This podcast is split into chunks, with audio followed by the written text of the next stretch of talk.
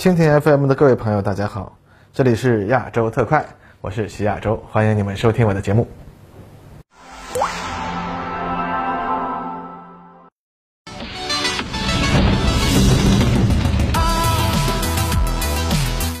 各位观众，大家好，欢迎收看亚洲特快，我是在观察者网和你一起关注前沿话题的徐亚洲。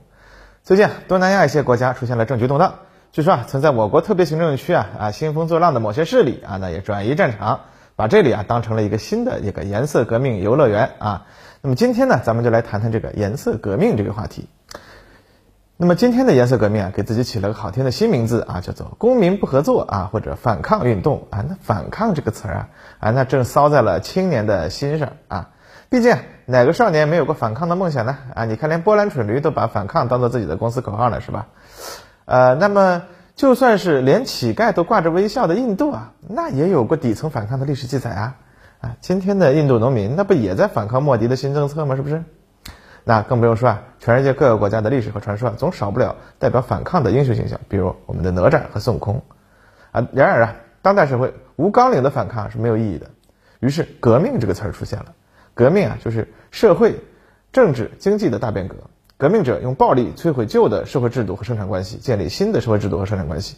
那近代以来，人类社会的发展一日千里，生产关系和社会制度赶不上现实需要，这个现象也成为常态。于是，革命呢也就成为了近代史上出现频率最多的词语之一。那在美洲啊，那个美利坚合众国的建立以及南北战争的爆发；在欧洲呢，这是法国大革命、德意志统一啊。而更加伟大的呢，是阿弗勒尔号一声炮响啊，还有啊中国彻底的社会革命。那么这些革命带来的，往往是崭新大国的崛起、古老民族的觉醒，以及世界政治的重新洗牌，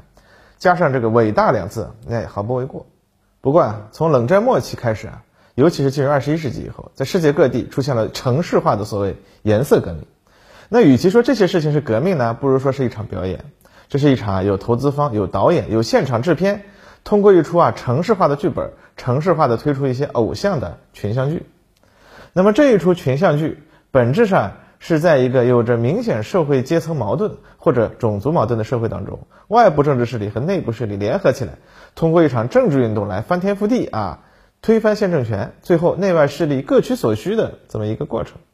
那我们把颜色革命当做一场表演之后啊，你会发现，哎，这个模式和当今资本批量创造偶像的模式，那可以说是如出一辙嘛。哎，首先你看要有一个投资方，那在颜色革命的市场里啊，最大的投资方就是美国了。啊，当然也有些别的国家，不过和美国比那是小巫见大巫了嘛。那么接下来就是投资方要选一个或者一群 idol，啊，经纪公司啊希望找到的是那种一群孩子里面最有主意啊、最能吸引人注意力的，然后呀，他要能够在某个群体里啊有一定的声望，哎，大家都觉得哎这哥们不错，然后啊这个群体最好还有个特点，就是经济窘迫，哪一方面嘛吃人嘴短，方便控制。另一方面嘛，这样的群体他有动力去搞事情啊啊，那投资方的星探们啊会到处去搜寻这样的新人，而且也会有相应的投资啊来帮助他们的发展。当然了，面对不同的国家、不同的文化背景，idol 的形象也需要做出相应的变化。比如你说神奇的印度，那么一个无妻无子的老仙啊，可能更具备 idol 的这个潜力。不过在大多数情况下，街头运动的受众和消费节目广告的这个受众是完全一样的。所以一般的规律是啊。女孩比男孩要受欢迎，年轻人比老人要受欢迎，长相平平或者有丑的有特色的那些人，往往比美若天仙的人设受欢迎。此外，早期的颜色革命有一个特点啊，就是闹事群体本质上是附属于某个个人的，而不是一个个人附属于群体，这是一个很重要的特点啊。最后上台的也往往是这个个人啊，比如说萨卡什维利啊、叶利钦啊，他们拉起来的组织啊，集体决策能力几乎为零。整个组织呢，其实只是政治明星个人的官方粉丝后援会罢了。当然了，呃，最近几年的颜色革命当中啊，这个规律就有了变化，就像是 AKB 四八一样啊，不再有一个大明星，而是出现一大群的小偶像。在政治偶像经纪公司啊和小偶像一拍即合之后啊，签了合同或者交了投名状，程序走完，经纪公司就要开始包装小偶像了。那方法主要是组织各种线上线下活动，先把人设给立起来。而这个呢，也是小偶像开始兴风作浪的第一步啊，围绕他的初创团队起来了。那么接下来要做的事就更熟悉了，要出道了呀，参加电视节目或者访谈，参加一些政治色彩浓厚的影视剧拍摄，接受西方媒体记者的采访，说说话啊等等。培养啊属于自己的粉丝群，增加曝光率、人气度。这个时候，资方也该下场了。美国政府啊会通过媒体宣布小偶像成为青年意见领袖，乃至是民主派领导人。哎，这个时候小偶像就要开始选择自己的发展道路了，要判断一下国内的小环境和国际的大环境到底适不适合进一步搞大事儿了。那个啊，毕竟水不够浑，怎么能摸得了鱼呢？那通常来说啊，这就是经济不好呀，或者国内爆出了什么大丑闻啊，民众的不满情绪比较强烈，形成了闹事的大环境。比如二零一零年开始的阿拉伯之冬，这个是美国目前还在到处用的一个套路。由于二零零八年金融危机，一个本不富裕的北地中海小国，被金融危机掠夺的连渣都不剩。最后呢，一个小伙点火自焚，结果就引发了一场颜色革命啊。此后，类似的剧本在巴林、叙利亚等等国家重演，并且开始向中东之外的地区流传。如果我们考察一下这些国家的颜色革命，就可以发现，政治动荡的土壤在当地已经非常成熟。而美国为首的北约国家呢，啊，灭火的本事是没有的，那更没有灭火的想法，但火上浇油的胆子嘛有，而且还很大。那么，在这种适合搞事的大环境之下，经纪公司亲自下手把水搅浑就很有可能。比如说，派几个跑得飞快的良心记者啊，去炮制几个纪录片，给当局泼泼脏水，什么黑海旁边的大别墅呀，瑞士银行里的秘密账户呀，那趁着资本爸爸动手，小偶像自己啊也得赶紧配合。这一阵子啊，一定要去强调一些看起来高大上的观点啊，背后的逻辑不重要啊，怎么夸张怎么来，但只要符合你的人设啊，那就好。那小偶像的人设立起来之后，水也搅浑了，接下来就该进入街头斗争的实际操作阶段了啊！记住啊，什么占领政府啊，上街游行啊，这个最热闹、最需要微操的这部分来了。但是呢，作为颜色革命的组织者，那要记住，这些都是表演而已。目的都是尽可能的让更多的民众站到小偶像的这边，反对本国政府，最终呀，通过迫使政府啊提前选举也罢呀，内战也罢呀，总之各种手段推翻县政府，让资本爸爸希望支持的势力啊掌握政权。那上面说的呢是小偶像的视角，我们来看看资方面临的问题啊。决定颜色革命幺零幺这个综艺节目成败的关键是看投资方的收益是否达到了他们的心理阈值，比如说啊。获得一些实实在在的经济收益也行啊，比如说掌权以后让资方某大佬的儿子啊，在你这个国家的石油公司当个总裁啊，要么呢就得逼着竞争对手被迫投入更大的力量来维稳，比如说在叙利亚成功的让当地陷入长期的内战，迫使俄罗斯啊必须在这里投入军事力量去帮助他们的政府军作战啊，这也行，只要投资方觉得值啊，这事儿他们就会一直搞。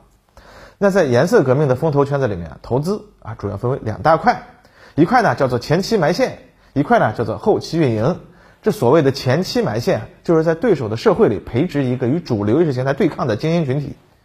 这个群体是小偶像们的训练营，同时呢也是核心粉丝圈。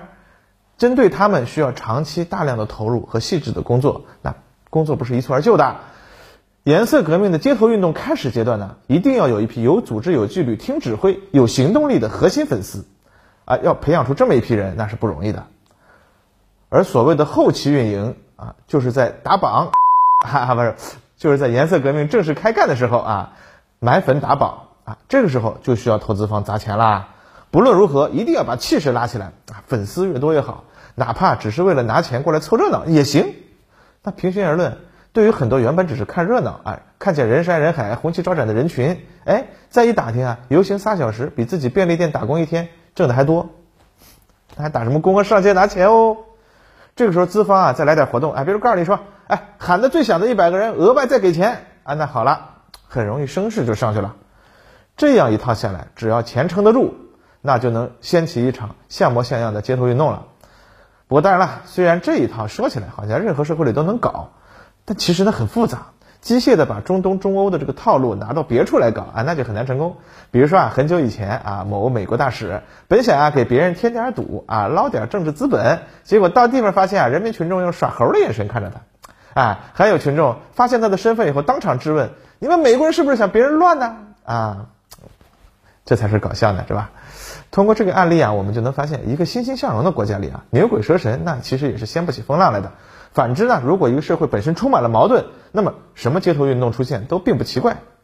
其实呢，这几年也不光是美国在搞颜色革命，俄罗斯其实也在针锋相对的搞，那就是这几年西方所说的这个混合式战争了啊。说白了呢，这就是以毒攻毒。北约啊，在俄罗斯传统势力范围内搞颜色革命，那俄罗斯就在这些地方搞泛斯拉夫主义色彩的颜色革命啊，谁怕谁呀？是不是？当然，差别在于俄罗斯这个混合式战争啊，不仅仅是搞街头运动了，而是直接啊组织亲俄民兵拉杆子开始干啊，这就是颜色革命里面的全武行了。那么说一千道一万，我们可以发现，颜色革命和真正的革命根本不是一回事。他说到底的目标啊，不是推翻不合理的社会制度、驱逐外国侵略者或者建立一个全新的社会形态，它的根本目的呢，是为政治偶像捞取个人利益，同时呢，实现策划颜色革命的外国干涉势力攫取经济政治利益的目的。因此，颜色革命之后，除了混乱带来的伤痛和国内外幕后黑手更加肆无忌惮的掠夺。那些被煽动起来参加运动的民众，他们什么也得不到。某种意义上，他们将会为自己非理性的行为付出更加惨痛的代价。那从这个角度来看，今天越来越多的人们通过一次又一次的实例，已经开始认清颜色革命的真面目。那它的阳寿啊，也就快近了。那么好，以上就是本期节目的全部内容。欢迎大家下次继续收看亚洲特派，再见啦。